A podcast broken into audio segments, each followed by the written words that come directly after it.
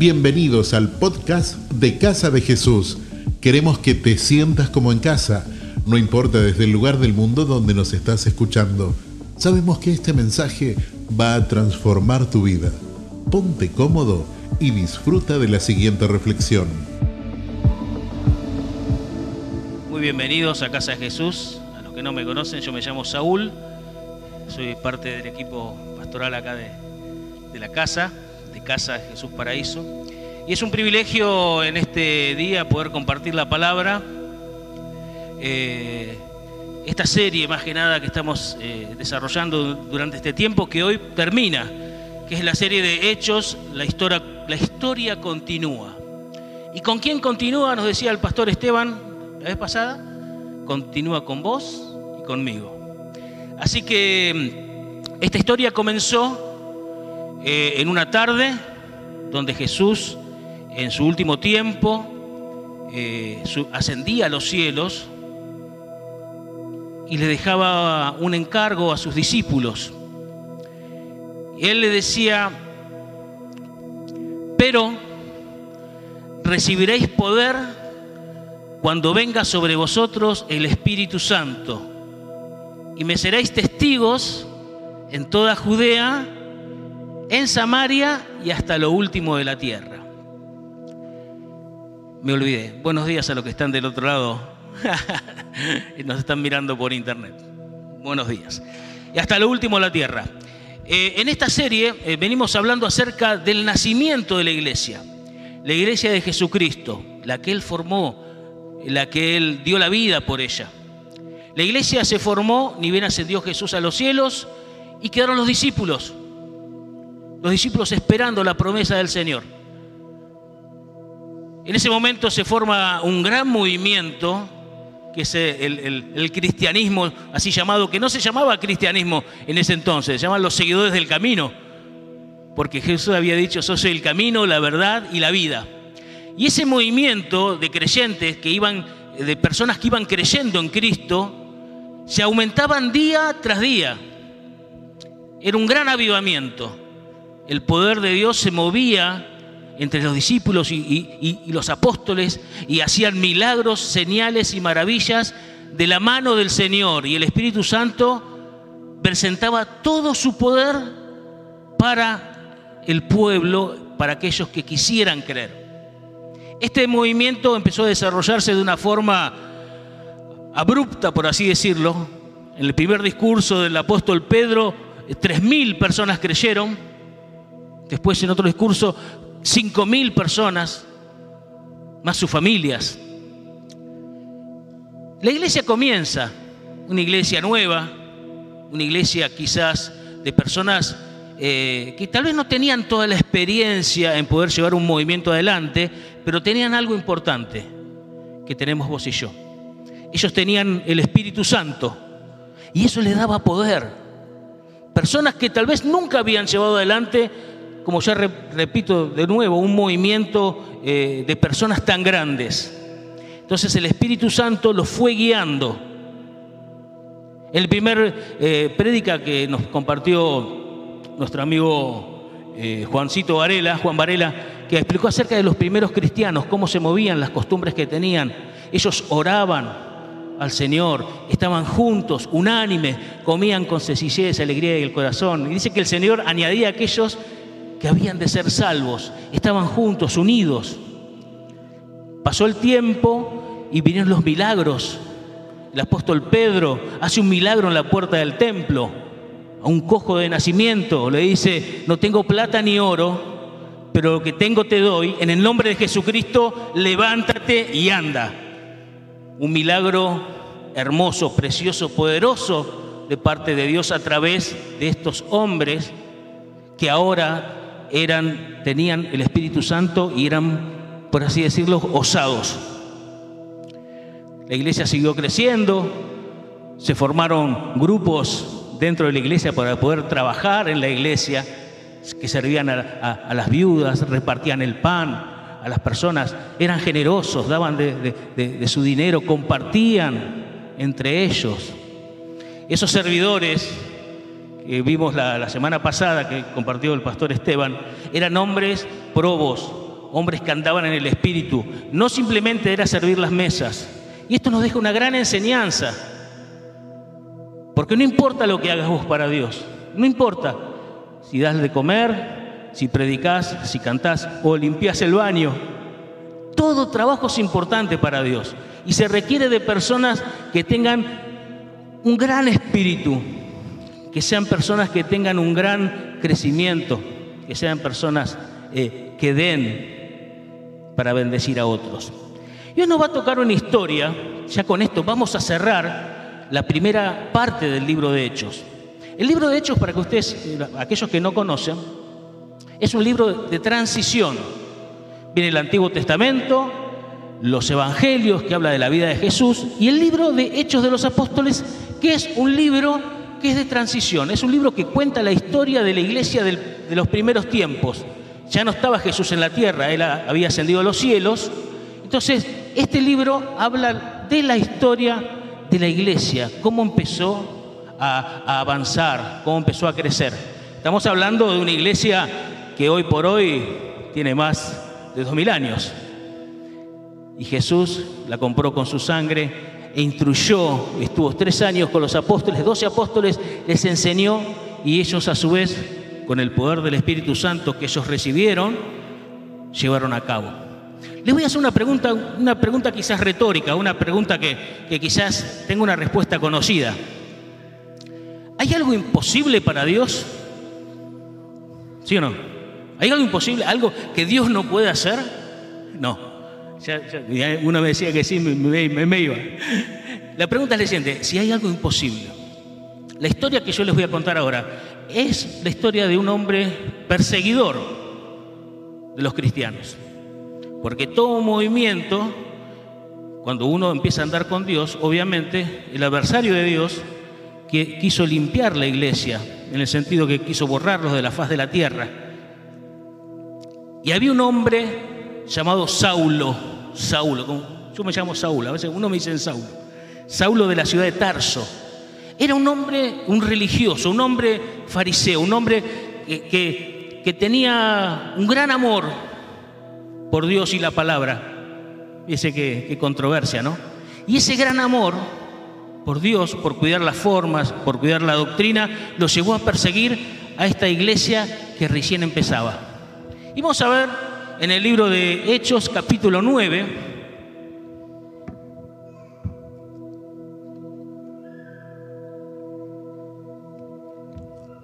Vamos a comenzar leyendo esta historia. Bueno, la historia acá se puede dividir en dos. Es eh, Saulo, se llama en el camino a Damasco. ¿Qué era Damasco? Una ciudad. Saulo de Tarso era el hombre que iba a perseguir y a buscar a los cristianos que estaban en la ciudad de Damasco. ¿Para qué los quería? Los arrastraba, los encarcelaba, los torturaba y los mataba. Un tipo que uno, si uno lo ve así a simple vista, no merece el perdón de Dios, ¿verdad? Pero vamos a ver cómo sigue la historia. En Hechos 9, capítulo 1, dice Saulo y acá quiero hacer una aclaración. Porque este Saulo es el nombre en hebreo, en realidad es Pablo, el nombre que todos lo conocen, o San Pablo, como se conoce. Y acá empieza, Saulo respirando aún amenazas y muerte contra los discípulos del Señor, vino al sumo sacerdote, que en este entonces era Caifás. En Hechos capítulo 8, la última vez que lo vemos eh, a Pablo, está en el capítulo 8, versículo 3 Dice, y Saulo asolaba la iglesia y entrando casa por casa arrastraba a hombres y a mujeres y los entregaba en la cárcel. Un hombre bastante peligroso, bastante peligroso. Él mismo, en otra, en otra parte del libro de Hechos, él recuerda su historia, porque acá habla Pablo también en este, en este libro, en, otras, eh, en otros libros de la Biblia. Fíjense en Filipenses 3, versículos 5 al 6. ¿Tengo atrás? Espectacular. De paso no, no busco. Dice, Pablo hablaba de sí mismo, circuncidado el octavo día del linaje de Israel, de la tribu de Benjamín, hebreo de hebreos, en cuanto a la ley, fariseo, en cuanto a celo, perseguidor de la iglesia y en cuanto a la justicia, que es en la ley, irreprensible. Era un hombre que tenía todos los títulos, hebreos de hebreo, era judío de, de buena cepa. Y en cuanto a la ley, era fariseo, una de las sectas más, más doctrinales dentro del judaísmo. Y dice que perseguía a la iglesia. Ese era su, su deseo. Él odiaba a los cristianos. Pero miren qué controversia. Él amaba tanto a Dios, equivocadamente, que creía que los cristianos eran un peligro, era una secta peligrosa. Y él los quería erradicar de la faz de la tierra. Dos, y les pidió cartas a las sinagogas de Damasco a fin de que si hallase algunos hombres o mujeres de este camino, de este camino, los trajese presos a Jerusalén. Los cristianos eran llamados seguidores del camino. Con eso demostraba que no era una, una, secta, no era, no era algo eh, religioso. El camino connota eh, un estilo de vida, porque eh, habla acerca de nuestro Señor, que es el camino, la verdad y la vida. En Gálatas 1, versículo 13, es la carta de presentación del apóstol, Pablo, que era Saulo en ese entonces, que dice así. Gálatas 1, versículo 13 y 14. Dice, sigue hablando Pablo, porque ya habéis oído acerca de mi conducta en otro tiempo, en el judaísmo, que perseguía sobremanera a la iglesia de Dios y la asolaba y en el judaísmo aventajaba a muchos de mis contemporáneos en mi nación, siendo mucho más celoso de las tradiciones de mis padres. Dentro de sus pares, de sus pares, como judíos, como hebreos, era el mejor. El tipo tenía un conocimiento exacto de cada palabra del Antiguo Testamento, del Pentateuco. Él sabía todo, todo, y aventajaba a muchos de sus contemporáneos. Era un hombre de un prestigio muy especial en Jerusalén. No era cualquier tipo, no era. Era Saulo de Tarso o Pablo, era el hombre que más sabía la ley y con ese conocimiento él iba al frente, como quien dice. Hechos 9, versículo 2. Y le pidió cartas a la sinagoga de Damasco a fin de que se hallase algunos hombres o mujeres de este camino, los trajese a Jerusalén. Pero pasa algo acá. Saulo tenía una misión que hacer tenía que ir a la ciudad de Damasco. La ciudad de Damasco queda a 210 kilómetros aproximadamente de la ciudad de Jerusalén en el norte. Eran seis días de camino. Ahora fíjense qué interesante, qué importante sería la ciudad de Damasco, que estaba llena de cristianos. Él le venían noticias que había muchos cristianos formándose y él iba con cartas dadas por el sumo sacerdote para ir a agarrarlos. Seis días se tomó para llegar, pero pasa algo que ni él pudo entenderlo. 3, 9, 3. Mas yendo por el camino, aconteció que al llegar cerca de Damasco, de la ciudad, repentinamente le rodeó un resplandor de luz del cielo. Un resplandor. El tipo iba caminando después de seis días de, seis días de caminata o a caballo, y cerca de la ciudad de Damasco, ¡pum! Una luz cegadora.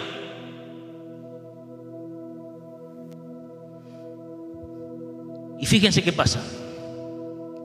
Este fue un evento inusual, espectacular. Dios normalmente no habla así a los creyentes. No, no nos habla así de esa forma. No es que va a venir una luz cegadora, no. Este era un evento especial, un fenómeno que solo Dios pudo hacer para poder hablar con este hombre. Que en definitiva lo estaba persiguiendo a sus hijos, ¿verdad? Él vio una luz y una voz audible que le hablaba. Pero hay más información. ¿En qué horario fue esto? Hay algo que es espectacular. La palabra de Dios es tan apasionante porque en el libro de Hechos, en otros capítulos, habla acerca, nos da más detalles acerca de este acontecimiento y hablado por el apóstol Pablo. Fíjense en Hechos 22, versículo 6. Pero aconteció que yendo yo, Pablo decía, al llegar cerca de Damasco, cómo al mediodía de repente me rodeó mucha luz del cielo. Nos da dos datos, cerca del mediodía. Y al mediodía en Palestina hay una luz que te mata. Hay otro dato que da Pablo. Me rodeó mucha luz del cielo, un fenómeno. Pero esto no es nada. Déjenme que les cuente otro versículo después avanzar. Hechos 26:13 nos da otro dato. Cuando al mediodía, oh rey, yendo por el camino, vi una luz del cielo que sobrepasaba el resplandor del sol, la cual me rodeó a mí y a los que conmigo iban. Uh, esa luz del cielo reemplazaba a la luz del sol del mediodía de Palestina. Fíjese la luz, y no solamente a Pablo, sino a los que iban con él. Los que iban con él era su grupo de tareas, por así decirlo. Y en el 4 dice, y cayendo en tierra, oyó una voz que le decía, Saulo, Saulo, ¿por qué me persigues? Y esto de cayendo en tierra, hay muchos que opinan que él se cayó del caballo, que él se cayó del caballo, pero en ninguna parte de la Biblia que habla de este, de este, hecho, de este hecho, habla de ningún caballo. Seguramente alguien habrá hecho un cuadro de Pablo a caballo que se cayó, pero en realidad no dice nada la Biblia de esto. Y esto hay que tener cuidado. ¿Por qué? Porque la palabra, en 2 Pedro 1.20, el apóstol Pedro escribió, entendiendo primero esto, que ninguna profecía de la Escritura es de interpretación privada, sino que los santos hombres de Dios hablaron siendo inspirados por el Espíritu Santo. Yo le hago una pregunta. Si yo a la profecía le agrego una palabra mía, ¿tengo la palabra? No, es interpretación privada. Si yo a la Biblia le saco una palabra para mi conveniencia, ¿es la palabra? No, es interpretación privada. Por eso hay tantas formas de pensar y tantas religiones. Volvamos. Yo soy Jesús a quien tú persigues. Perdón, ¿por qué me persigues? Él dijo, ¿quién eres, Señor? ¿Quién eres, Señor? Y fíjense que él cayó a tierra. Y era, era tan la luz, tan potente, que él cayó a tierra como una forma, no en adoración, no, él cayó como una forma de autoprotección. Cerró los ojos, no quería ver. Cuando escucha la voz del Señor, vamos a ver ahora, él sabía quién era. Pero la primera pregunta que se le, se le pone en los labios es este, ¿quién eres, Señor? ¿Quién eres? Y le dijo esa voz del cielo, yo soy Jesús a que tú persigues. Dura cosa te es dar coces contra el aguijón. Acá hay un detalle. En esta época, los rabinos de la ley no creían que Dios hablaba directamente con las personas. Ellos decían que era cosa del pasado, de los profetas del Antiguo Testamento. Pero acá Pablo, que sabía esa ordenanza, esa ley, se dio cuenta por experiencia propia que Dios hoy habla con las personas y no es prerrogativa de los profetas del Antiguo Testamento. Y cuando dice, Saulo, Saulo, ¿por qué me persigues? Cuando se repite una palabra en la Biblia, hay que prestar mucha atención. ¿Se acuerdan cuando, eh, cuando Jesús le dijo a Marta en Lucas 10, 41, Marta, Marta, afanada y turbada estás? Lucas 10, 41, chicos afanada y turbada estás, esa repetición de, la, esa palabra del nombre significa algo importante. Denota un sentimiento, pero nunca de enojo.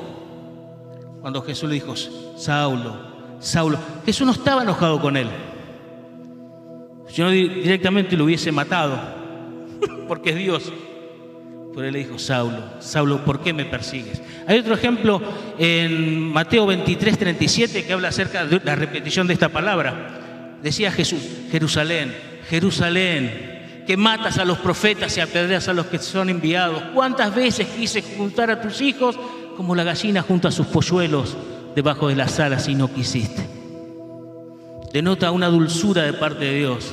Saulo, ¿por qué me persigues? Duras cosas te dar cosas contra Esto es una parábola, no lo vamos a explicar ahora, pero antiguamente la gente se movía en carros, con bueyes para para el arado. Y a veces los bueyes eran medio remolones. Entonces el, el que iba manejando el carro tenía un pinche ahí con un palo y le pinchaba para que el buey camine. Y algunos bueyes eran bastante, bastante retobados. Entonces lo que hacían le pegaban patada, ¿viste? Al pinche ese. Y cuando le pegaban patada, se pinchaban más. Entonces Jesús le quiere decir con esto, cabezón, no luches contra mí. No luches contra Dios. Porque te vas a lastimar. Dura cosas te dar cosas contra el aguijón. Y otra cosa, a mí me encantó. Dios me habló mucho en, este, este, estos días. Supongan usted, ustedes me conocen. Y yo me presento, hola, ¿qué tal? Soy Saúl. Y uno de ustedes me dice, mira, Saúl, me parece la un tipo piola. La verdad, buen tipo, qué sé yo, creyente. Pero sabes, la, verdad, yo con tu mujer, con tu señora no la banco ni ahí. A tus hijos, uh, pero a vos sí te quiero, ¿eh? ¿Qué piensa que yo voy a pensar? Te metes con mi esposa, es parte de mi carne. Te metes con mis hijos, son mis hijos, mi familia. Porque eh, eh, Pablo o Saulo perseguía a los hijos de Dios. Pónganse en lugar de Dios. ¿Quién va a tocar a un hijo de Dios? Y no va a salir lastimado. Dura cosas, dura cosas te dar cosas contra el aguijón. Vas a ser lastimado. Si te metes con mis hijos, le dijo el Señor, te metes conmigo. Porque Pablo pensaba que le hacía un favor a Dios matando a cristianos, cuando en realidad estaba luchando contra el propio Dios. Y yo creo que nadie sale beneficiado si lucha contra el Dios de los ejércitos, ¿verdad? Creo que eso merece un aplauso, me parece, ¿no? ¿Qué decís sí, Señor. Saulo, en esta pregunta, Saulo fue confrontado con la verdadera naturaleza de su crimen. Perseguía a los hijos de Dios, pero en realidad estaba persiguiendo al Dios mismo. Hechos 9:5, avancemos. Y él dijo, ¿quién eres, Señor? Y le dijo, yo soy Jesús a quien tú persigues, dura cosa te dar cosas contra el aguijón.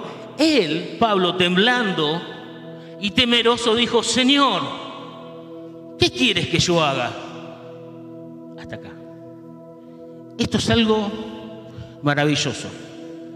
Fíjense en el primer versículo que arranca el libro de Hechos con las instrucciones del Señor Jesús. Hechos 1.8 dice, pero recibiréis poder cuando venga sobre vosotros el Espíritu Santo y me seréis testigos en dónde? Jerusalén, en toda Judea, en toda Samaria y hasta lo último de la tierra. Es un crecimiento que va desde adentro hacia afuera, la expansión de la, de la palabra de Dios. Y fíjense las preguntas que hace Pablo. ¿Quién eres, Señor? La segunda pregunta o la respuesta a esta pregunta sale por naturaleza. ¿Qué quiere que yo haga? Nadie puede servir al Señor si no tiene una relación íntima con Él. La pregunta que nos tenemos que hacer nosotros como creyentes, antes de servir a Dios, es decirle al Señor, ¿quién eres, Señor? Porque el cristianismo no es una religión, es una forma de vida donde lo importante es la relación que uno tenga con el Señor. ¿No sabes cómo hacerlo? Anda a la fuente. Anda a la fuente. Estaban unánimemente juntos, orando, compartiendo la palabra. Con alegría, sencillez de corazón, el Señor añadía a aquellos de los que habían que ser salvos. Ellos estudiaban la palabra, oraban, hacían ayuno. Buscaban la presencia de Dios en las canciones, en la palabra. ¿Quién eres, Señor? Quiero conocerte. La segunda pregunta, ¿qué quieres que yo haga? Pablo hizo las preguntas correctas, en la frecuencia correcta. ¿Y saben qué? Dios no le dio mucha información acá, porque Pablo era bastante bravo. Entonces Dios lo que tenía que hacerle era quebrantar ese corazón que él tenía. Y le da algunas instrucciones. Entonces, le dice el Señor, y el Señor le dijo, levántate y entra en la ciudad y se te dirá lo que has de hacer, nada más. Pero acá viene lo jodido, perdón la palabra, acá viene lo embromado de la situación. Pablo, recuerden, Pablo estaba en el suelo, con ojos cerrados, en posesión de cúbito dorsal. no, eso no sé si está en la Biblia, pero yo me estaría todo corrugado con un jabón. Siete. Y los hombres que iban con Saulo se pararon atónitos oyendo a la verdad la voz, mas sin ver a nadie. Entonces Saulo se levantó de tierra abriendo los ojos, no veía a nadie, así que llevándole por la mano le metieron en Damasco, en la ciudad. El gran Saulo de Tarso, el gran predicador, el gran rabino, el gran hombre que tenía la verdad en su mano y que asolaba las iglesias, ahora estaba ciego, estaba perdido y dependía de que lo lleven. Dios tuvo que quebrantar su voluntad para que aprendan. A veces Dios nos trae, eh, nos confronta de esa forma, pero vamos a ver que Dios no lo hace, que tiene un propósito para esto. Lo llevan a Damasco, la ciudad, donde estuvo tres días sin ver y no comió ni bebió. Yo creo, este hombre, Pablo, fue a la casa de un hombre llamado Judas en la casa derecha, eh, en, la ciudad de Damasco. Estuvo tres días sin comer ni tomar nada más adelante que le estaba orando. Y yo creo que este hombre se le dio vuelta toda su teología.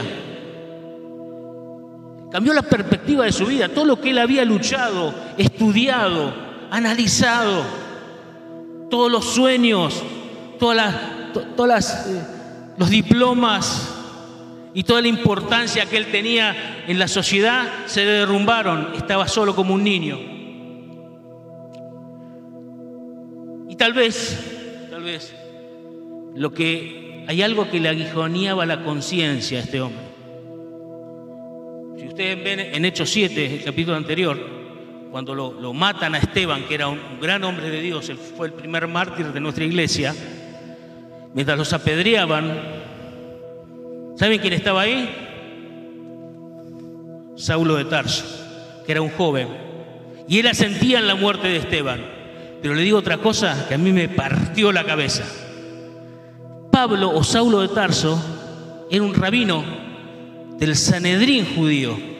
Y como miembro del Sanedrín, él estuvo seguramente en la casa de Caifás la noche que Pedro lo niega tres veces al Señor. Y era uno de los religiosos que le vendaron los ojos al Señor y le pegaban en la cara y lo escupían y le decía, profetiza quién te pega. Esos pensamientos le carcomían su conciencia. Ese aguijón en su carne lo empezó a, a ver que hay, había algo distinto y más poderoso. Y quizás, quizás él esté equivocado. Se derrumbó toda su teología, toda su vida se derribó en esos tres días y tres noches. Pero esto no termina acá. En la ciudad de Damasco había entonces 10, eh, 9, 10, un discípulo llamado Ananías, a quien el Señor dijo en visión, Ananías, y él respondió, heme aquí, Señor, un discípulo, un simple discípulo, no era profeta, no era maestro, no era pastor, no, un discípulo. Y el Señor le habló. Y el Señor le dijo, levántate, Ananías, y ve a la calle que se llama derecha, y busca en la casa de Judas a uno llamado Saulo de Tarso, porque he aquí él está orando, ora. Interesante. Esto barre por tierra que los hombres de Dios, para escuchar la voz de Dios, tienen que ser pastores, líderes, están en el, en el elite espiritual del cristianismo. No. Dios habla a cualquier discípulo, a vos, a mí, que tengamos un corazón dispuesto, que la clave es cuando Dios te habla, heme aquí, Señor. Eso le encanta a Dios. Y Dios hace las cosas locas, porque para, para convertir a este hombre al asesino usó un simple discípulo, que aparece acá y después desaparece en la Biblia, no tenemos más, más eh, noticias de Ananías. Pero Ananías era un buen hombre, a pesar de que la orden que le dio el Señor no le gustó. 13. Entonces Ananías respondió, Señor, he oído de mucho acerca de este hombre, cuántos males ha hecho a tus santos en Jerusalén. Y aún aquí tiene autoridad de los principales sacerdotes para aprender a todos los que invocan tu nombre. El tipo le estaba, le estaba, ¿cómo se llama? Estaba aconsejando al Señor. ¿No sabés quién es este? Vos me mandás que yo vaya a verlo. ¿No sabés quién es? A Dios le está diciendo, una cosa de loco. Tenía objeciones del tipo. Ahora, ¿está mal eso? No. Dios a veces nos manda a hacer cosas y es totalmente aceptable que uno diga, Señor, yo no quiero hacer esto. Tengo miedo, ayúdame, acompañame, respaldame. Y fíjense lo que hace Dios con este hombre.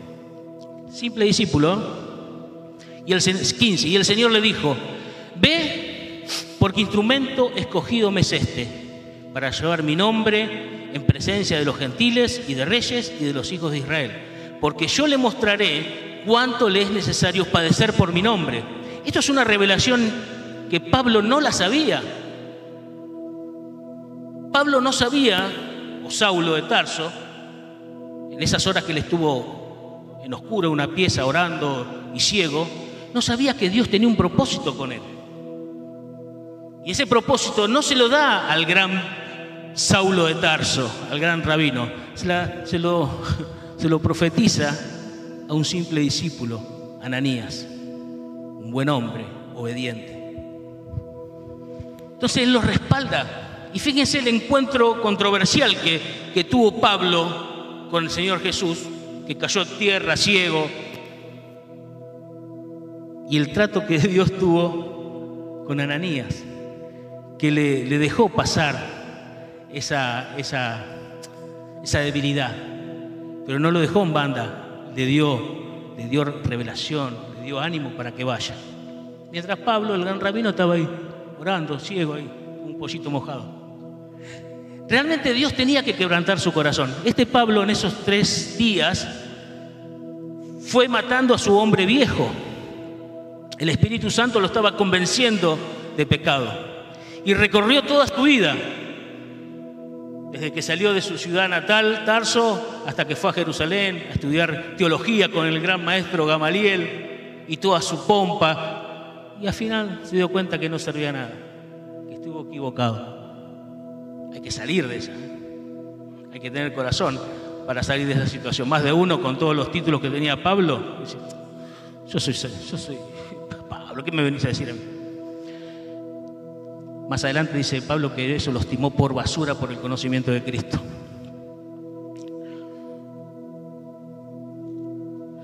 Sigamos. Estamos en el 17, el 16, perdón. Dice, Señor, yo le mostraré a este cuánto le es necesario padecer por mi nombre. Y sí que padeció Pablo.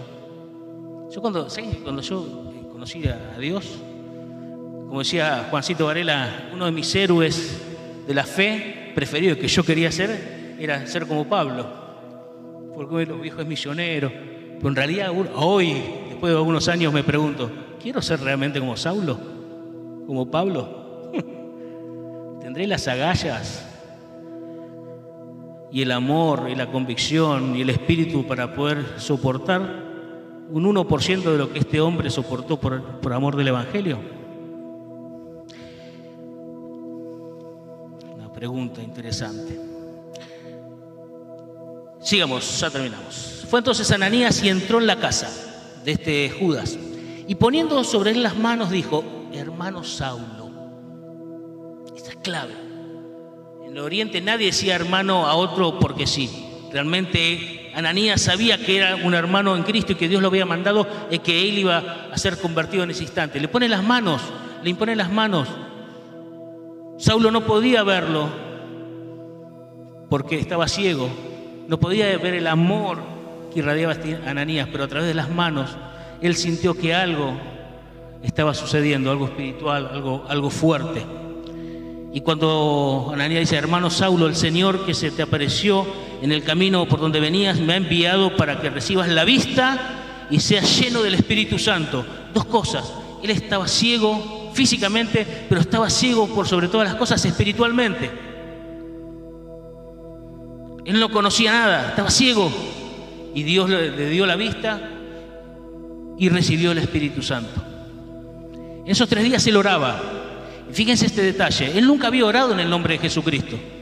Sus oraciones como rabino, hombre de la ley, serían, oh Dios, menos de Jesucristo, no, ellos no creían. Pero acá en esta oración de esos tres días que estuvo él ciego y oscuras, él tuvo una relación íntima con Dios y aprendió a orar en el nombre de Jesucristo. Y algo nuevo en él comenzó a suceder. Él se convirtió al cristianismo. el asesino, el hombre malo de esta historia, Dios lo tocó. Pero había un propósito. Él iba a llevar la palabra a las naciones, a los gentiles. Y Dios tenía un propósito con él. Tuvo que quebrantarlo. Pero ese quebrantamiento que usó Dios con él no fue para matarlo, sino para que él se dé cuenta y para que él sea lleno del Espíritu Santo. Cuando recibe el Espíritu Santo de Dios, pasa algo espectacular en tu vida.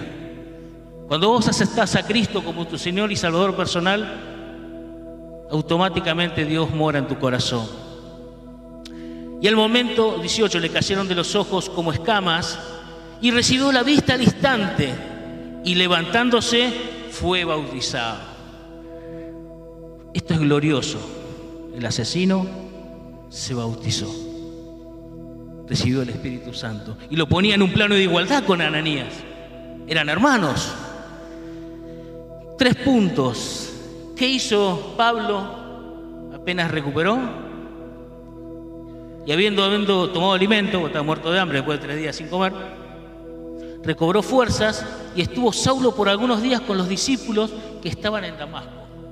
No dice exactamente qué hacía, pero eran discípulos. Discípulos viene de la palabra disciplinado. Los discípulos de Damasco oraban, ayunaban, buscaban la presencia de Dios, estudiaban la palabra, instruían, enseñaban.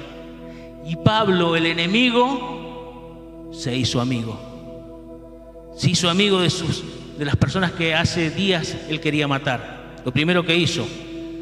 Lo segundo, en el 20, fíjense, enseguida, enseguida predicaba a Cristo en las sinagogas, diciendo que este era el Hijo de Dios. Osado, ¿eh? osado. Y uno dirá, bueno, pero es Pablo. No, vos también puedes hacerlo. Yo también. Dios nos da la autoridad para poder testificar de lo que Dios hizo por nuestra vida a gente que no conoce. Pablo enseguida empezó a predicar. Dios le tocó el corazón de una forma espectacular. Y Hechos 9:25, después tuvo consecuencias, lo querían matar. Los mismos judíos, amigos de él, lo querían matar después. ¿Y sabes lo que hicieron los hermanos? Le ayudaron a escapar. Porque la ciudad de Damasco era una ciudad amurallada. Lo bajaron con una canasta, así como la, canasta de los alimentos, lo bajaron por la pared y la noche se escapó. 9.25. Entonces los discípulos, tomándole de noche, lo bajaron por el muro, descolgándole en una canasta. Esto marca eh, en el libro de Hechos un, quiebre. Hasta ahora se cumplió la palabra dicha por el Señor Jesús. Me seréis testigo en Jerusalén, adentro, toda Judea, Samaria y hasta lo último de la tierra. Todavía la palabra de Dios no llegó hasta la última de la tierra. Porque Pablo en ese entonces, bueno, yo creía que enseguida fue a los viajes misioneros, no. Él dice que fue la Biblia, en Gálatas dice que él fue a Arabia a predicar la palabra, volvió a Damasco, Bernabé, un amigo lo llevó a que conozca la iglesia en Jerusalén. Y también en un momento quisieron matarlo de vuelta y la iglesia de Jerusalén, con los hermanos, lo mandaron para proteger su vida a Tarso de Cilicia, donde él nació. Él volvió a su Jerusalén volvió a hablarle, dar testimonio a los padres, a los amigos, dio testimonio a los familiares. Nueve años, nueve más tres, doce años preparándose el apóstol Pablo. Fue a Arabia, volvió. ¿Saben cuándo volvió? Ya fortalecido, hecho un cristiano con toda, con toda, con toda, eh, con toda experiencia, cuando se forma la iglesia de Antioquía. Y ahí comienza la segunda parte de esta, de, esta, esta serie. No se pierdan esta serie. La iglesia es de Jesucristo. La historia de la iglesia del primer siglo es algo apasionante que nos deja muchas enseñanzas prácticas. Y ahora va a venir lo mejor. Pablo, el hombre de Dios, en 12 años de formación, empieza su primer viaje misionero con Bernabé, su amigo, y con su sobrino Juan Marcos. Pero esa es una historia que la vamos a contar a partir del domingo que viene. La historia comienza en Jerusalén, a las naciones, y todavía no está cumplido el tiempo de prédica a las naciones. Y acá, donde somos protagonistas, somos vos y yo. Lo último de la tierra es tu familia. Lo último de la tierra es tu barrio, tu universidad, tu casa, tu trabajo. Abrí la boca, no tengas miedo, habla en nombre del Señor. Compartí lo que Dios hizo en tu vida. Es lo mejor que le puedes dar a una persona. El regalo más grande que puede tener una persona es la salvación de su alma. Lo demás es cartón pintado. Puedes tener millones de pesos, de dólares, autos, casas, lo que vos quieras. Si la tumba no te llevas nada. Lo peor que puede hacer un hombre es no, no salvar su alma, no aceptar a Cristo. Como decía la canción, si te tengo a ti, te tengo todo. La conversión de Saulo nos recuerda que Dios busca personas que cooperen en la conversión de otro. La conversión de Saulo nos recuerda que no es suficiente que seamos quebrantados ante Dios, aunque eso es necesario. Dios solo quiere usar el quebrantamiento como un preludio a la llenura del Espíritu. Iglesia, y con esto cerramos serie Hechos, la historia continúa. Yo te animo a que leas el libro de Hechos. No vas, vas a saber cómo Dios te va a hablar. Posta, te va a hablar, te va a hablar, te va a sorprender. Mientras leas el libro de Hechos vas a llorar, vas a, vas a reír, vas a llorar, vas a adorar. Dios te bendiga. Gracias por habernos acompañado en esta enseñanza de Casa de Jesús. Esperamos que haya sido de mucha ayuda. Te invitamos a que lo compartas en tus redes sociales y que nos dejes tus comentarios. Para más información sobre nuestras actividades y para conocer más de nuestra iglesia, búscanos como arroba Casa de Jesús Paraíso. Antes de despedirnos, queremos declarar bendición sobre tu vida. Que el Señor te bendiga y te guarde, haga resplandecer su rostro sobre ti, que tenga de ti y de nosotros misericordia y que ponga en tu vida paz.